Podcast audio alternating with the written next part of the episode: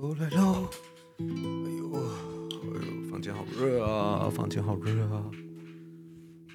哎，等一下啊，老样子，敲一个好姿势先。好姿势啊，好姿势，姿势。啊，我这一集跟上一集一样，那个我的这个咽喉嗓，这个嗓音还没有完全好，因为。因为那个我录音的时间也不过就是上次你们听到那一集的隔天，也就是礼拜一啦，也就是礼拜一，所以我今天声音还没有完全好，可能等一下还是会有些破音啊，但也是有另外一种魅力，对吧？那上一集你们听了感觉怎么样啊？你们有听吗？你们敢你们敢听吗？因为有时候我在办公室的时候啊，干，你看那个破音，真的有点夸张。我有时候我在办公室讲这种鬼故事的时候啊，我就发现大家不是很敢听。所以我感觉敢听的人好像没有很多诶。可是，就当我这样子以为的时候，我去看后台数据，这个播放数好像比往常都高了不少的感觉。你们根本，那我整天录商业内容干嘛？你们根本就想听这些有的没的，你们根本就不想听这些正经的。然后。有些人有给我一些反馈啦，在这个这二十四小时内，然后我感觉好像还不错。那如果敢听的话，可以建议听。那因为我刚刚啊，我们现在录音时间是下午嘛，三点半。那你可能会说，哎，你礼拜一怎么不用进公司？其实大部分以前呢，我大部分都把礼拜一是留给自己不进公司，除非太忙。这个礼拜一就是我想要留给自己的时间去做一些自媒体的东西，不管是摄影也好啊，不管是 podcast 也好。留给自己的一个弹性时间就对。那因为最近近期，如果你们有听过双十一那一集的话，大家就知道大家出货都很忙，所以大家出货很忙情况下，其实因为他们大概都抓了百分之六七十甚至八十的每天的时间，我是指物流以外的职务内容的人，他们都帮忙支援出货，所以他们自己分内工作进行的进度也比较少，所以近期就比较没有人可以跟我开会，因为大家都在忙出货。所以呢，我时间就空下来，今天就可以来录 podcast。那，呃，对啊，我刚刚下午的时候啊，我自己也在听我的那个 podcast，就是上一集我在听我，我偶尔会这样子啦，就听一下我自己录的怎么样。然后我听的时候，就当我觉得那个情绪有点进入，开始觉得有点毛，说，哎，我真的不夸张，我真的没有在跟你们好笑，我在装水。然后我上一集有讲嘛，我姐姐出国，所以她不在房间内，但是她的房间就在我的眼前，自己。打开了，我没有在开玩笑，他的房间真的就在我眼前，自己突然就开门了，然后我真的吓烂，哎，那个时候才下午在两点吧，我真是整个吓烂，然后我果然把我 podcast 关掉，然后去洗澡，因为我我我我中午在运动，然后果然去洗澡，我真的我我我我我真的有吓到哎，你知道吗？因为我就全家就只有我一个，然后我就播，然后我放那个背景音乐，又搞得我自己有点毛，然后突然我姐房间就在我自己眼前打开。虽然有可能是风吹的家没关好吧，也许吧，但也只有这种可能吧，没有没有那个东西会白天出现的吧，但是还是很有效果，你知道吗？还是很有效果。你想象你一个人晚上，然后然后虽然我不是晚上，然后在听那种鬼故事的 podcast，然后听到一半的时候，然后你家的某一个房门自己突然打开，你会吓死吧？你真的会吓死吧？我觉得这这一集真的是蛮可怕的，所以我建议那些敢听或不敢听的人都去尝试看看，因为那是真的发生在我身上的鬼故事啊，就是真的是亲身经验。那。我大概也就只能录这一集，后续你们想听，可能也许我还能，我其实我脑中又想到两件事情可以讲，可是强度都没有这两个经典，所以如果你们还想听的话，可能也机会不多了，对吧？因为这是真实故事，如果我短期之内还能产出更多可以让你们听的内容的话，那我可能大概也会过得快死不活了，代表我最近鬼故事很多，那也是非常的痛苦。我是希望我这辈子再也没有更多的故事可以跟你们分享了。好了，那今天。想跟你们分享一个这这个主题啊，因为我最近有点主题慌嘛，但我突然觉得这个主题还不错，因为它蛮契合我最近要做的事情，跟我发生的事情。就是我一直在，等下今天干话前聊多久啊？才四分半啊，这是不是有点少啊？是不是要在干话讲个十六分钟，凑个十分钟再开始啊？你们那么快进入正题 OK 吗？先来喝个水呗，我突然口好渴哦。来一起哦，三二三，no，看看这看那的。有没有人知道我刚刚在唱什么吗？你们一定不知道，你们一定不知道我在唱的那个日本的那种抖音歌。那我们就进正式进入我们的正题了，就是我最近在，其实也不是最近在思考这个问题啊。就我我跟你讲，我刚刚有在想，就我原本打算录一集，就是、呃，嗯，那集标题叫什么？只有老板才知道的的，我不能说想法，我想不到，我想不到那个名词应该怎么形容。然后或是一些压力，也不是。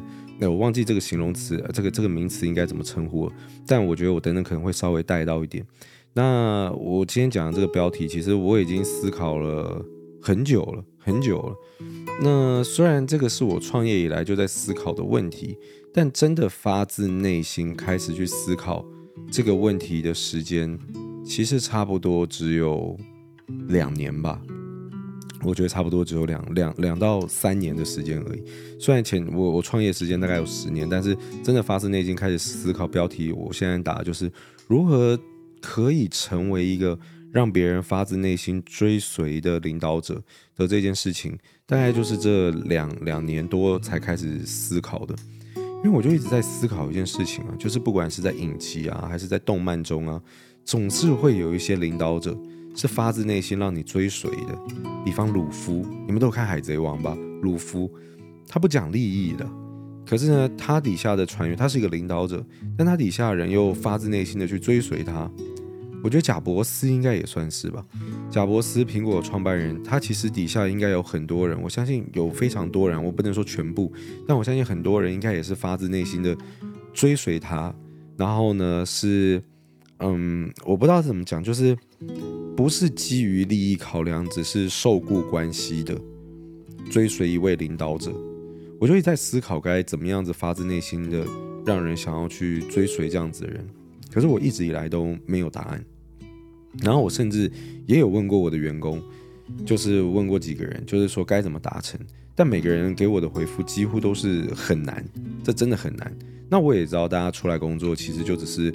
呃，很多人啦，应该说大部分人出来工作也是混口饭吃嘛，薪资已经是更，已经是很重要的一个评估依据嘛，除非你真的是家境比较优渥，或是你有什么特殊状况，不然薪资应该是大部分人考量中一个排名相对很前面的一个要素。可是你知道，用钱是没有办法发自内心的让一个人信服于你的。如果老板很鸡巴，然后呢，可是他一个月月薪给你个七八万。那你当然会觉得这个薪资很好，你还是会追随他。但我不会用发自内心的去追随这样子的对象，去理解这个关系。所以我就一直不停的在思考，到底该怎么做？到底该怎么做？那我最近在看一本书，但我看书速度非常的慢。然后，其实我本来就看过这个人的演讲，就是我不知道你们有没有去看过。如果你们没有看过的话，你们可以去搜寻，就在那个 TED Talk 里面，你可以去搜寻一个黄金圈理论的一个讲师。刚刚我忘记他名字，但你们去搜寻应该会有他的。呃，YouTube 里面，YouTube 里面是一个大概十年前了吧？有没有十年那么久？应该有十年，接近十年左右吧的一个影片。然后他在讲黄金圈理论，然后他讲得非常好。那个影片我其实已经看过非常多次，然后我也有建议我蛮多员工去看过，很久以前。然后近期又某一个员工的关系，然后又谈到了这个东西。然后他刚好有这本书，然后他就借我看。那我正在看，我不知道为什么，我从小到大就很不喜欢看书。我只要看书的话，就会很容易想睡觉，非常容易想睡觉。除非是看那个学校要考试的书的那种课本，比方说是那种什么热力学啊，或者流体力学，以前我们上课在教的嘛，或微积分这种不会想睡。可是我只要看到书。就别人写出来这样的书的话，虽然虽然我知道课本也是别人写出来的，但我的意思就是你们懂的。我就会非常非常想睡觉，而且我阅读速度非常的慢，超级无敌慢的。我人生阅读速度最快的时候，应该是以前在考 GMAT 的时候，然后那个时候是阅读英文，然后我觉得我那个时候阅读英文速度应该比中文还快，但因为现在已经过了很久，所以我现在阅读速度又变得很慢。好，不管。那这本书我目前还没有看完。但是我还蛮推荐大家可以去看的，我觉得应该会受益良多。它其实比较多在教的应该是去思考为什么，就是不停的去思考你的核心。就我大概讲一下哈，黄金圈理论就是，呃，最内圈就是 why，就是为什么我们要这样做。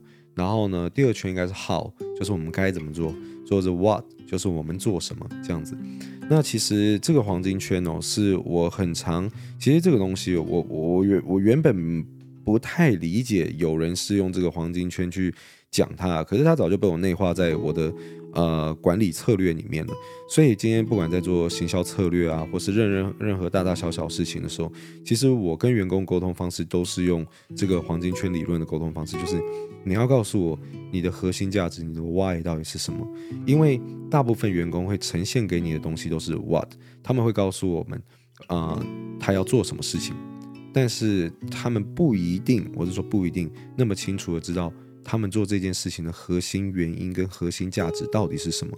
所以我常常会在问员工的过程中，就是你的 what 跟你的 how 有没有达到一个逻辑正相关呢？然后你的 how 跟你的 why 又有没有一个逻辑正相关呢？你说你要办一个行销企划，然后这个行销企划内容是做 A，然后呢，你的方法是 B，然后呢，A 跟 B 真的有逻辑关系吗？呃，因为 B 就是那个 how 嘛。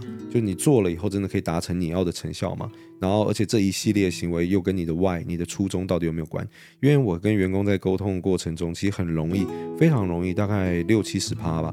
以前呢、嗯，可能也许近期也是，呃，在沟通的时候，都往往会发现一件事情，就是他们的 what，他们要做什么事情，连不回 why，就是他们为什么要做，他们为了什么原因而做，就他们原本可能有一个初衷。哦，我这样随便举例好了。他原本可能想要增加呃消费者的粘着度，好，这是一个 why，它是一个核心价值。最后他想出了一个 how，然后这个 how 跟 why 之间可能就已经没有关系了。然后就 what 他做了什么又没有关系，最后就变成是说，呃，好，他们通常会提供一个 what 是一个好的，听起来对品牌呃有价值的事情，确实是正面事情。可是最后再连回 why 的时候，你就会发现，更要增加消费者的粘着度其实是没有关的。它也许还是有其他利处，但不是这个利处，就是在逻辑分析上面就会有一点问题。所以这个东西是我很常跟大家沟通的一个一个一一个方法。然后会讲到这个黄金圈理论的原因是什么，我已经我已经忘了，我忘记为什么我突然跟你们扯这个东西。等我就相我相信等一下我会连回来的，但我现在有点忘了。那反正好，那近期啊，我要准备我我我接下来讲的东西虽然会有点跳跃，可他们等下会被我。合并在一起，那我依然还是在思考这个原因是什么啊？我想到为什么了，因为那本书里面有提到如何成为一个好的领导者，但我还没读到那边，我还没有读到那边。不过员工有大概先跟我讲，而且透过近期的一些事情，让我发现好像真的是这样子诶。什么事情呢？就是我们差不多在四个月前开始执行一个东西，就是我有在其他几集里面跟大家介绍过嘛。我们在做 rebranding，就是我们在做品牌的视觉重新定位。你们会在未来的一季到半年内，就会看到品牌视觉上面会开始陆陆续续有很多的更动，连包装也会重新设计。然后呢，全部都是重新定位这个。呃，品牌调性。那我当时在跟我们设计团队讨论这个东西 rebranding 的过程中的时候，他们其实就问了我非常多的问题，大概问了两个小时有吧。这些问题都是一些很核心，我为什么要成立这个品牌？我对于这个品牌理想跟目标到底什么？而且他们问的东西全部都不是偏向于物质层面的东西，也不是短期目标，不是一年内我的业务目标要是什么啊？呃几个亿吗，或是什么东西的？他们要听的都不是数字层面的东西，而是精神层面的东西。那也必须得透过这些比较偏向于精神层面的东西，也不是一两年内的短期目标，而是很宏远，也许十年、二十年、三十年，或是你设立这个品牌，不管最后它走了多久，我嗝屁了都一样。他的初衷跟他的目标到底是什么？他们问的更多是这个东西，确实也透过这些问题，他们很好的抓到了我对于这个品牌的核心价值跟核心目标到底是什么，然后利用这些核心价值跟核心目标，重新定位了新的品牌视觉形象跟一些品牌该被局限住的东西，所以其实挺好的，挺好的。在这个过程中，我才发现，哎，我开始讲了这些我平常不会跟员工们讲的事情。我喝个水啊。那又到近期几个月前，呃，大概一个多月前吧。那我有一个员工，他是行销行销的，他就不是刚刚我提到的设计，他就问了我类似的问题，就是品牌品牌比较核心、比较目标、比较就是创立初衷，我身为创办人对于品牌的整体的想法。那我大概也花了一个小时的时间告诉他。讲完以后，他告诉我，他觉得我应该要让所有的员工知道这些事情。他觉得这对于大家是有帮助的。那那个时间点，第一时间，其实我蛮反弹的。哦，你我不知道你们会不会很讶异我竟然反弹这件事情。原因是因为，呃，我跟你们讲，等一下，我换换换个姿势。原因是因为这样子，就是我觉得没人在乎这些事情。就我知道你们听来可能觉得很悬吧，因因为这个是我自己很主观的感受。我自己很主观的感受就是，我一直觉得大家出来工作也就是混口饭吃嘛。那嗯，我讲这些，因为我讲出来这些都是比较偏向精神层面的东西，所以我就觉得讲这些东西意义不大，你知道吗？听起来一个没弄好，很像在画大饼还是什么的。然后我自己的观念又觉得，其实我大概觉得啦，办公室至少有一半以上的员工。应该是不在乎这件事情的，所以我一直把目标跟我跟大家沟通的事情围绕在我们一年内要做什么，然后我们的目标有哪些，每个部门的目标是什么。其实我不会讲超过三年五年的比较呃务实的目标。那先讲就是为什么我不讲三年五年务实的目标，而非精神的目标？主要原因是因为我们品牌成长速度太快了。我们现在都在讲 Body Goals，Aholic 这个东西我们就先暂时不讲，因为它现在已经趋于平缓期。那而且我公司百分之九十五的人力资源都在 Body Goals 这件品牌，所以我们现在讲 Body Goals 就好。那其实这个公司它现在成长速度就很快嘛，就是你们如果听我扩编的那个的话，你们大概就知道现在人数。呃，十二月份已经快要是一月份的二点五倍了，然后品牌的营收目前每年成长大概都在三倍左右，今年十一月又是去年十一月的大概四倍左右，所以在品牌成长这么快速的前提下，其实你很难做长远的规划，原因是因为变化速度过快，我。我讲真的，我半年前也不会知道今年十一月份会做到这样子的成绩，做得这么好。这个变化速度太快了。就像我今年年初，我跟大家喊的业务目标是，我希望大家可以进到全台湾五百间的实体通路，但是他们今年做到的成绩是两千间，就是 变化速度实在是过快，所以导致你根本没有办法去做一个很好的规划。我年初完全没有办法想象现在年底。公司会是现在这个情况，所以你要我规划大于一年以上的事情，不是不行，但对于我来讲是很不切实际的，因为在未来的一年，你公司的变化量可能会非常的巨大，大到可能会有非常多的变因去影响你第二年、第三年的规划，所以目前为止，对我而言，去规划两年以上的呃比较务实的目标，都是浪费时间。那只有在一年内的目标，我觉得才是一个公司比较好掌握的范围内。但我先说，我的前提在于这间公司是非常快速成长的阶段，才适用于这个我刚刚讲的以上行为。如果你是一个已经非常平坦，而且你有很呃明确的目标，然后你公司也相对稳定的话，那我觉得当然是没有问题。但可能暂时不适用在我们身上。所以对我而言，我更多时间都只是把。目标这件事情放在一年内，而且是很务实的目标，甚至他们能得到什么 feedback，能得到什么样子的好处，我也是尽尽可能的用可量化的东西来告诉他们。比方你们的 bonus 是什么，你们的奖金是什么，你们的年终计算方式是什么，全部都是比较务实、比较量化的东西。因为我觉得大家出来就是工作，就是为了赚钱，那大家在意的、最在意的东西，不外乎可能也就是这个东西。所以我觉得我就是跟你们谈一些可量化与不可量化一年内的目标，那你们。能得到什么，我也把可量化跟不可量化的东西告诉你们。结束，就这样子。我从来没有去谈所谓的理想，所谓的更远大、更宏伟的目标。我甚至没有跟任何一个人讲过我为什么要成立这个品牌，我到底想做什么事情。因为我在做这个品牌的时候，其实有很多的想法跟初衷。我不是只是单纯为了赚钱而已。呃，成立一间公司赚钱是最核心的价值，不然的话，没有钱你根本就没有办法运营一间公司，对吧？你连团队都养不活，所以我觉得赚钱一定是每一间公司的最基础的核心价值。那这个我们就不讨论了，直接说除了赚钱以外，难道我真的没有想做其他事情吗？答案其实是有的，因为其实在这个创业过程中，我做了很多呃违反我认知中商业应该要有的行为。嗯，我想想看，我点到为止就好，好吧？我大概跟你们讲一下，比方我刚成立这间品牌的时候。那个时候我就做了一个很大胆的行为，就是我的品牌形象其实跟大部分那个时候三年半前我们在做，现在你在看台湾可能已经有非常多乳清或者蛋白饮的品牌了，可是，在三年半前的时候，我必须很诚诚实的跟你们讲，台湾跟国外一些台湾自创品牌其实很少的，海外的品牌也就那几个。可是呢，所有品牌基本上都清一色都是很欧美、很阳刚、很硬派的形象。基本上那个时候市场上是没有任何一个人形象是走到，呃，我们现在这样子。我们现在这样形象就是比较，你怎么说呢？比较比较质感，比较文青，然后面向的比较更多的是大众化一点。然后比较简约一点吧，这个质感，这个这个品牌风格，其实是当时是完全不存在的。那个时候，大部分人都的形象都是很放很多欧美欧美的这种版权图库啊，然后在健身房啊，然后练了很多肌肉啊、马甲线的图片呢，去传达蛋白饮的这个形象。蛋白饮确实也在三年半前，对所有人来说都是一个。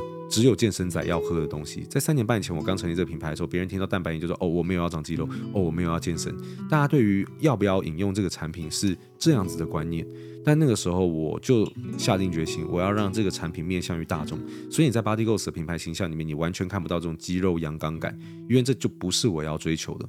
我一直以来的 TA 都是我有设定我的 TA 年龄族群啊，可是。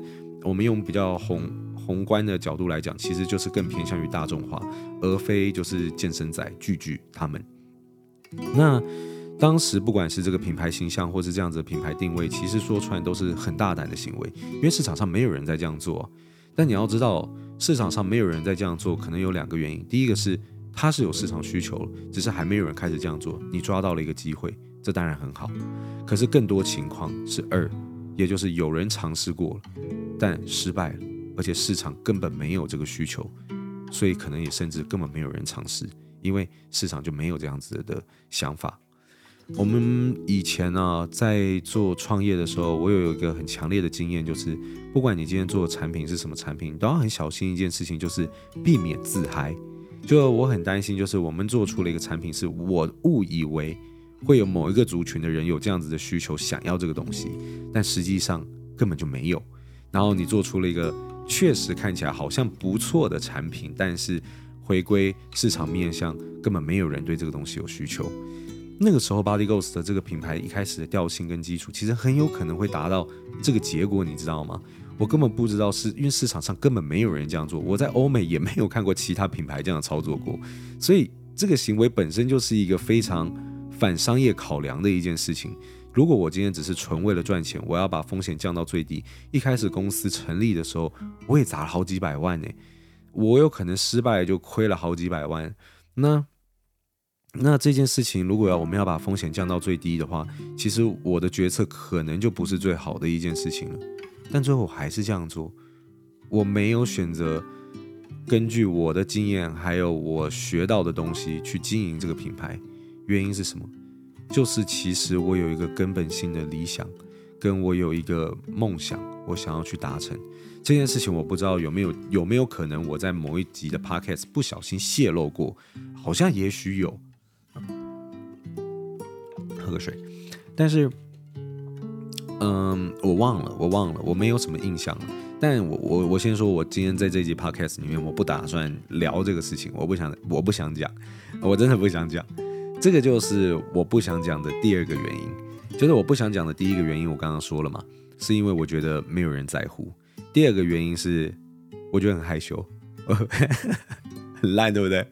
我觉得很害羞，我觉得这太赤裸了，这真的太赤裸了，所以我不太想讲，我不太想讲，而且这很我的梦想很很白痴，然后呢，而且又很难。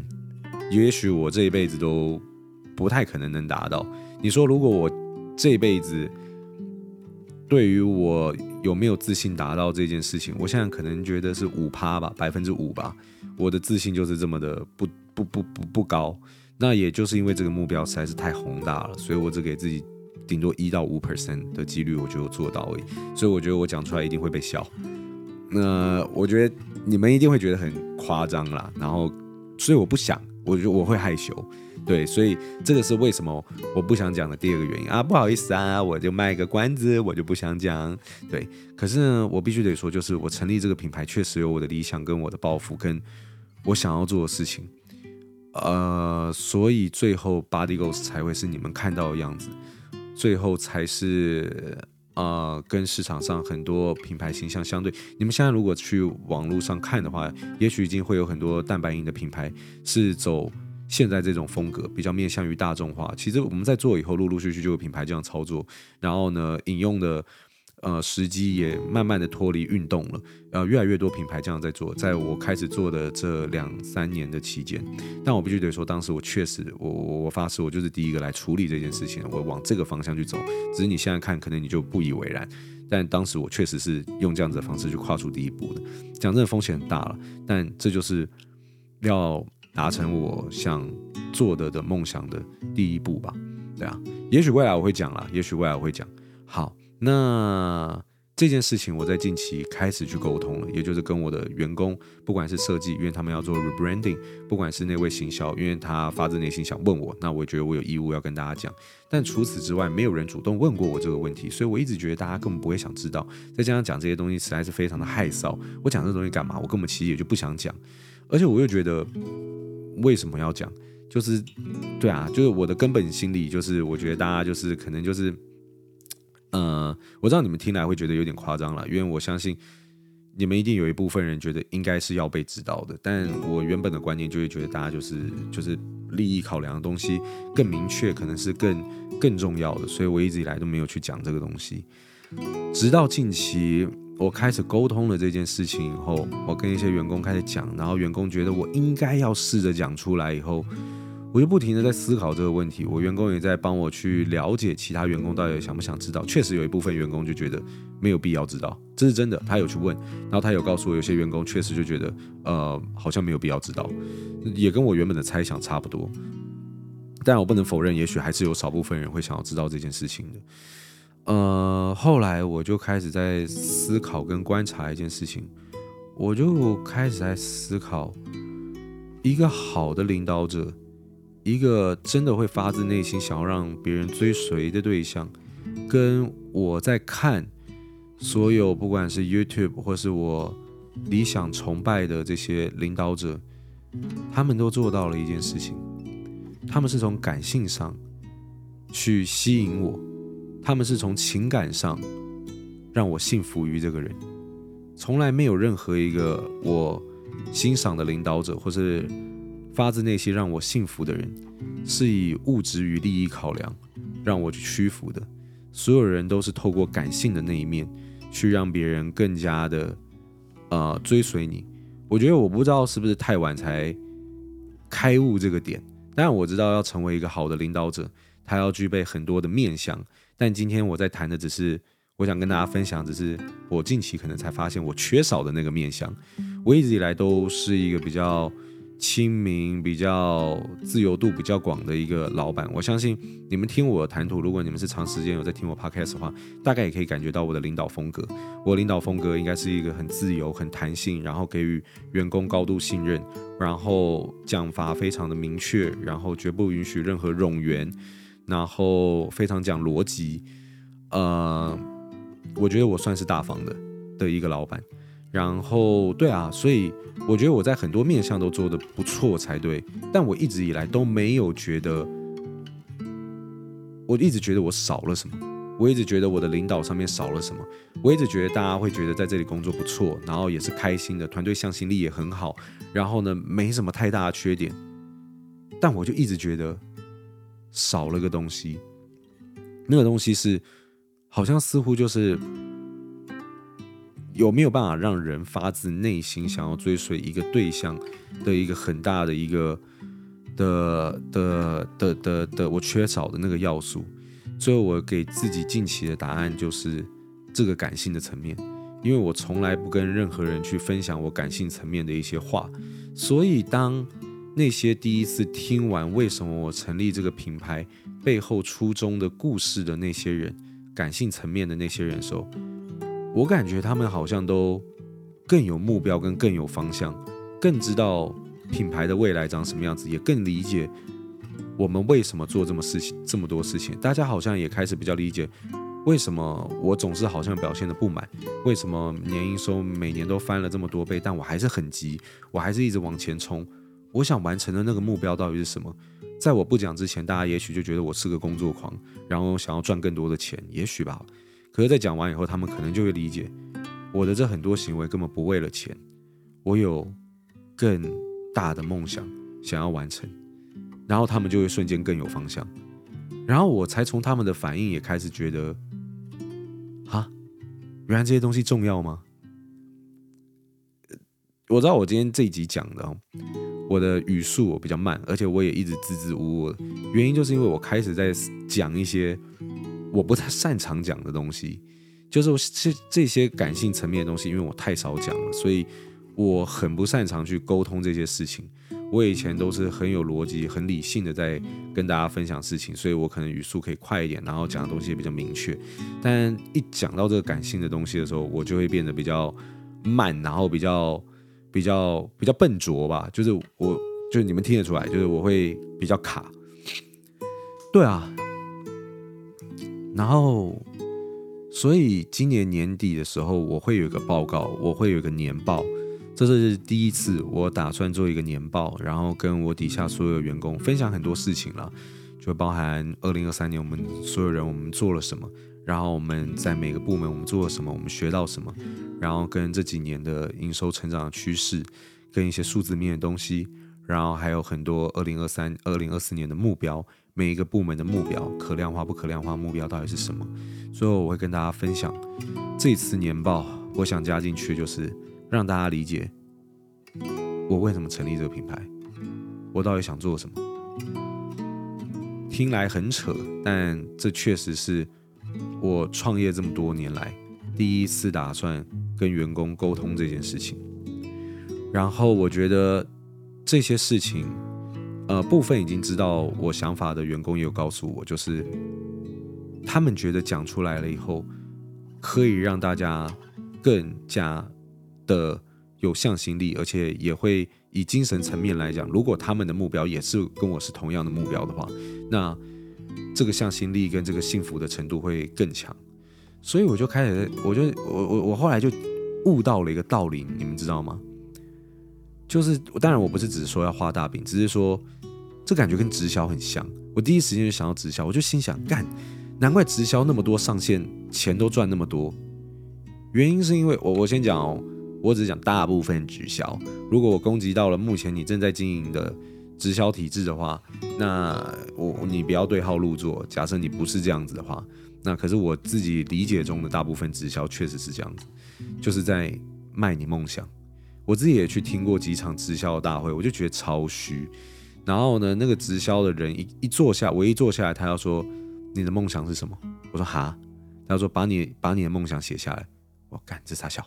然后我就开始写我的梦想，你知道吗？那我当年去听的时候，我也不知道我梦想什么，我就随便写。然后写了一些以后，然后他回来以后，然后他就说：“那你要怎么达成这些梦想？”我说：“呃，我怎么知道啊？我还那么年轻，那个时间点。”然后他就说：“你是不是根本没有方向，知道你怎么达成梦想啊？”噼里啪啦讲了一堆，然后说：“我以前也不相信，但我现在也做到了，我也做到，我也追逐到我的梦想。我以前我们有多少上限？”那些曾经都是他们的梦想，他们也没有方向，但加入了以后，一步一脚印，最后我们大家都实现了我们的梦想。干！那当我真的认真问你们到底要以什么样的策略，跟我去计算一下这个分润模式，然后呢，如果真的要达到这个梦想所需要做出来的 revenue 的时候，他们都不会鸟我诶，他们都会觉得我讲的太深了，他们也不想鸟他说，对对，我我们谈梦想，我们不要谈那些。干，那怎样啦？我觉得为什么直销可以吸引到这么多人，就是因为他们很多时候并不是在跟你分享理性层面的东西，很多时候他们在跟你分享是感性层面的东西，而就是因为这些感性层面的东西，才有办法真正的去影响一个人，让他想要发自内心的追逐这个品牌，或是追随这位领导者，一切都来自于感性，而非理性。这是我近期得到了一个很大很大的体悟。我不知道，我我自己觉得我是后知后觉型的。我觉得，因为我有看我 podcast 后台的数据，我记得好像百分之五十以上听我 podcast 的人年营收都在一百万以上，然后又有百分之三十几吧是在好像呃六七十万以上，反正我我忘记具体数字了，还是是是一百二十万以上，反正就很高了。就你们我知道，我看下来，我听我 podcast 的人的平均薪资大概年收入大概都是有百万的，我知道你们都很优秀，所以我不知道。你们听到这边的时候，是不是觉得我真的太后知后觉？我现在才知道吗？还是你们有些人也跟我一样是铁血直男？就是我不知道，这可能也跟男女没有关系。然后，也许你们听我现在这样讲，才开始有这种感觉。但我依旧是不喜欢去画大饼谈梦想的人。但在适度范围内，我觉得好像应该要把我的初衷跟我很多感性层面为什么去经营这间公司的理由交代给大家。所以我决定在年报的最后。我会跟大家分享为什么我做这一切事情，因为我觉得可能对部分人来讲，这应该确实是加分的吧。然后我也觉得这个是，我觉得在追逐成为一个让人发自内心想要追随的对象，成为一个真正好的领导者，不是用钱，不是用各种手段去让别人想要在你底下做事，而是他发自内心的愿意、开心，而且是富裕、富有成就感的，在你底下做事。成为这样子的领导者真的好难，他需要的要素真的好多，但我觉得我好像找到了那一块，我现在最缺失的那块拼图，你知道吗？要达到这个目标有好几片拼图，但其中最大的那一片，我觉得我好像，我只能说好像，我不因为就毕竟我说了，我根本还没有去。跟大家沟通过这件事情嘛，所以我也不知道沟通完的结果是什么，但也许不会产生什么改变，也许会有什么改变，谁知道呢？但我觉得我好像就是找到了一块我不曾接触过的东西，然后我觉得这还蛮有趣的，所以我今天就想跟大家分享。这个这个这个议题，如果你也是缺少了这个感性层面的东西的话，其实就如我的 podcast，我的 podcast 里面很少谈感性的东西。我还记得我 podcast 唯一有谈过感性层面的东西，好像就只有一两集，然后是心灵鸡汤型的，心心灵辣鸡汤之类的。然后心灵啊，我记得我当时取名叫心灵酸辣汤。我叫它心灵酸辣汤，是因为你喝完了以后就觉得，嗯，好像有点被刺激，好像有点。好像有获得到什么，可是又不像鸡汤那么补，好像又有点干话，可是又好像得到了一点什么，所以我都叫它心灵酸辣汤。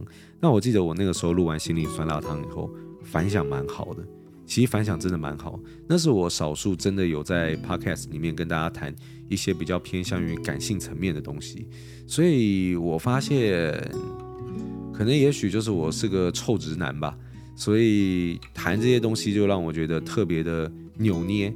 但也许这些东西跟我想象中的不一样，也许它对于我在成为一个好的领导者来讲是一个非常重要的议题，跟我需要开始学习该如何跟大家沟通的，甚至让所有的消费者都知道这个品牌初衷的核心价值到底是什么，所以我们才要做一个非常大的 rebranding。对啊，我不知道哎，你们听完以后你们感觉怎么样？因为这个东西我对它的定位是。懂的人早就就懂，所以可能听起来就觉得，干你发现的也太慢了吧？这不是做直销的人，可能心里觉得，干这就是我们赚钱工具诶，你怎么这？你现在才跟大家讲你的梦想哦？我们我们每天开口都是梦想诶，搞不好他们就觉得这这个早就早就知道了，我怎么会现在才悟出来？还是你们是属于跟我一样后知后觉？因为我知道你们全部都是，你们听我 podcast 里面半数以上都是非常优秀的人，不管你今天是老板还是高阶的管理阶层，我相信你们都是。但我觉得今天要做到这件事情，不单单只是老板，我觉得在管理上面也是一样的道理。精神层面的让下属去信服你，到底该怎么做？真正下属会信服你的，当然有物质层面、你的能力等等的。但精神层面有什么方法吗？这真的是我很好奇的。对啊，所以今天这集的主题，我想跟大家分享，就是我近期认为成为一个好的领导者，一个能发自内心让大家想要追随的对象。的领导者，我所缺失的那片拼图可能是什么？我只能说可能啦，对啊。然后接下来的几个月，我就会开始实践这个我非常不擅长的事情。然后后续会发生什么样子的影响跟变化？我觉得可能要以一季的方式来观察了，可能没有办法在很短的时间内让回馈给大家。但如果我观察出团队发生什么样子的改变，跟做这件事情。对于整间企业或是我的员工产生了什么样子的质变的话，我会很乐意再跟大家分享的，对啊，所以这就是近期我也不停在学习，然后我觉得可以跟你们分享的东西。那以上就是今天这一集 podcast 的内容，录了四十分钟了，四十分钟了。好，那对啊。我觉得我等一下应该会再录一集，可能也是比较偏向于心灵层面的东西。但我真的好不擅长讲这东西哦，讲的时候真的好扭捏哦。我觉得我可能还是去讲鬼故事好了。你们喜欢这一集吗？你们感觉好吗？如果你们觉得这种比较偏向于心灵层面的东西，你们觉得还不错的话，可以留个言让我知道吗？不管是在 Apple Podcast 底下。留言给我，或是啊、私讯传给我，我真的很好奇，我想要听到你们的 feedback。如果你们觉得这是一个好的主题的话，那我也许未来我会多尝试讲这些东西。虽然我很不擅长，对，但我会努力尝试。好，那如果你觉得今天这集 podcast 还不错的话，希望你可以在 Apple Podcast 或是 Spotify 上面给我一个五星好评，这对于创作者来讲是一个很重要的帮助。然后啊、我们在资讯栏现在。呃，都有提供了一个那个问答专区，在那个问答专区里面，如果你有任何的商业问题，你可以透过那个问答的 Google 表单，然后告诉我，然后我在未来的某一个时刻来解决你们的这些问题。好了，那以上就是这集 Podcast 内容，希望你会喜欢。那我们下一集就再见了，大家拜拜。